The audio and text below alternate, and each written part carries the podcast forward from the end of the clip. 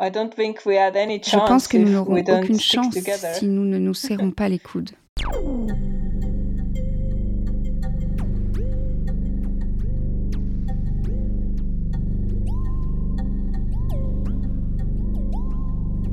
Le 24 février 2022, la Russie lance son invasion contre l'Ukraine.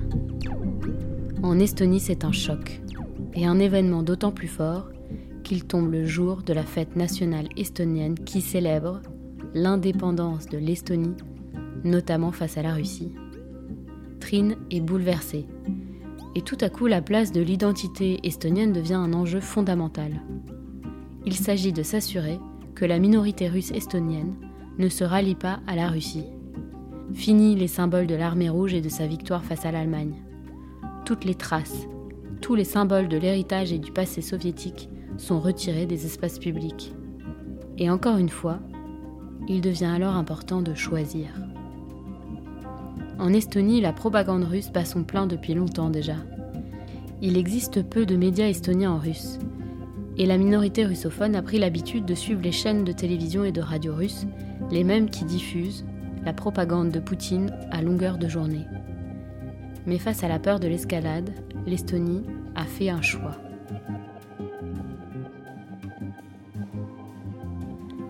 Je m'appelle Laetitia Chaban et vous écoutez Europe et Sentiments. Troisième et dernière partie de ce portrait, affirmer son identité contre la propagande russe.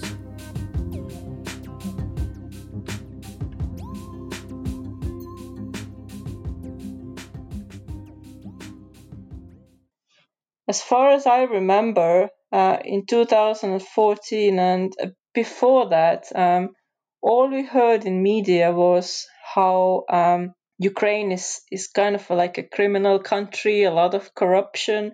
Autant que je me souvienne, en 2014 et même avant cela, tout ce que nous entendions dans les médias, c'était à quel point l'Ukraine était une sorte de pays criminel avec beaucoup de corruption. Nous avons reçu beaucoup de ce genre d'informations négatives sur l'Ukraine. Il y a aussi eu cette révolution orange, bien sûr.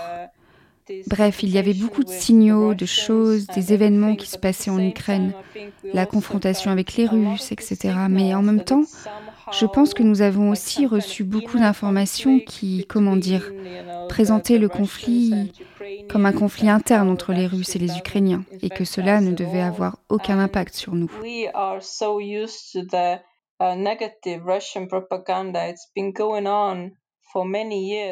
Nous sommes tellement habitués à la propagande russe négative. Cela dure depuis de nombreuses années maintenant.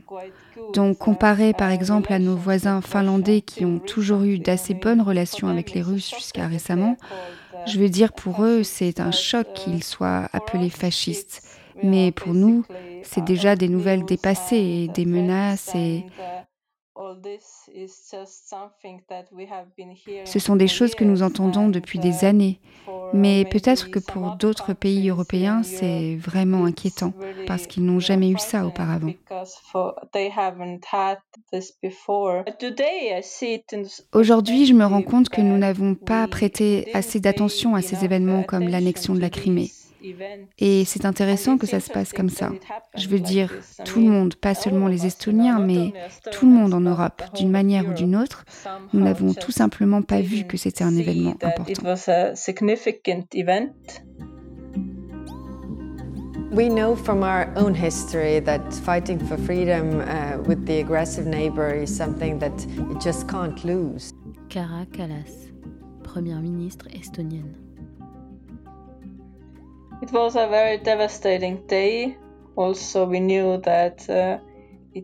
C'était une journée dramatique, mais bien sûr, nous savions que ce n'était pas à cause de notre fête nationale, mais parce que le 23 février est, je crois, le jour des soldats en Russie, donc la date a probablement été choisie à cause de cela.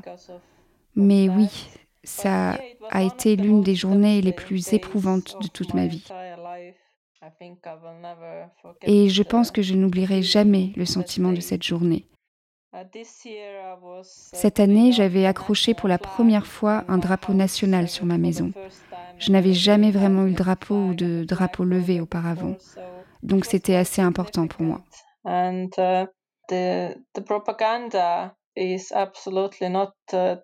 La propagande n'est absolument plus tolérée, donc cela signifie que des déclarations pro-Poutine et pro-guerre peuvent vous valoir des sanctions pénales.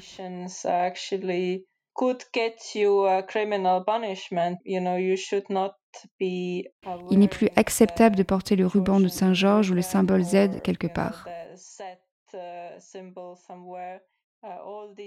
Tous ces symboles de propagande russe ne sont plus autorisés dans les espaces publics.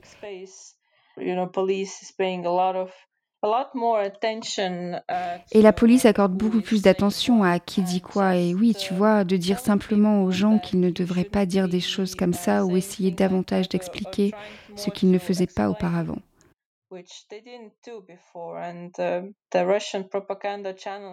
Et les chaînes de propagande russes qui étaient librement disponibles auparavant sont désormais interdites. Vous ne pouvez donc plus simplement allumer votre télévision et regarder les chaînes russes. Nous ne voyons pas tant de gens s'exprimer publiquement. Évidemment, ils ne veulent pas avoir d'ennuis ou perdre leur emploi, mais nous ne savons pas qui pense quoi et qui parle de quoi en privé.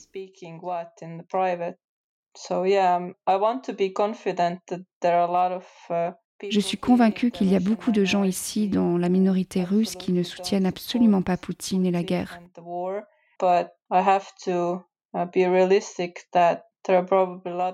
Mais je dois être réaliste. Il y a probablement beaucoup de gens qui je veux dire pas nécessairement qui soutiennent la guerre, mais qui ne seraient pas contre la restauration de l'Union soviétique dans sa gloire, ou qui ne semblent pas faire partie de l'Estonie aujourd'hui.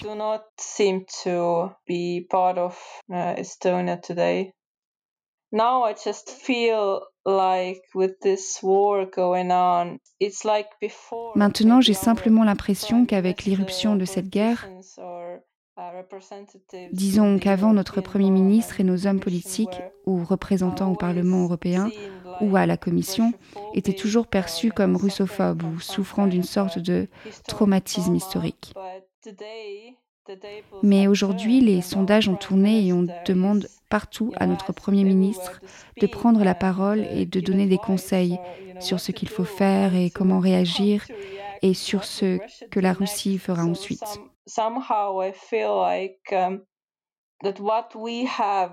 Donc d'une manière ou d'une autre, j'ai l'impression que ce que nous avons ressenti ici ou connu en Estonie est maintenant plus compréhensible pour nos partenaires d'Europe occidentale.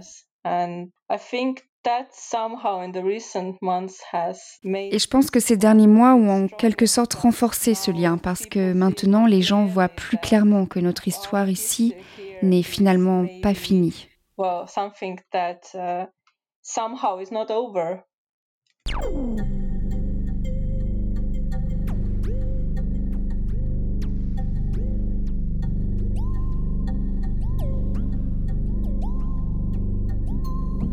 C'était le portrait de Trine.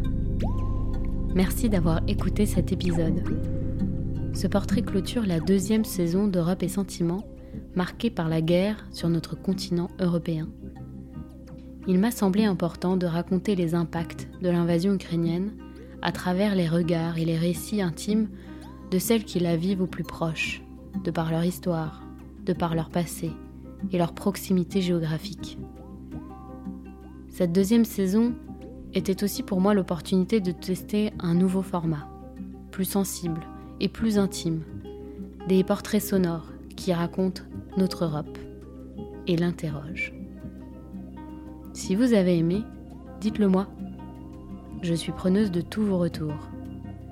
Et encore une fois, si vous avez aimé, vous le savez, Europe et Sentiments est un podcast indépendant alors partagez-le largement autour de vous. Cet épisode a été écrit, monté et réalisé par Laetitia Chaban, doublage Pachou Christensen, musique Arnaud Paskiewicz.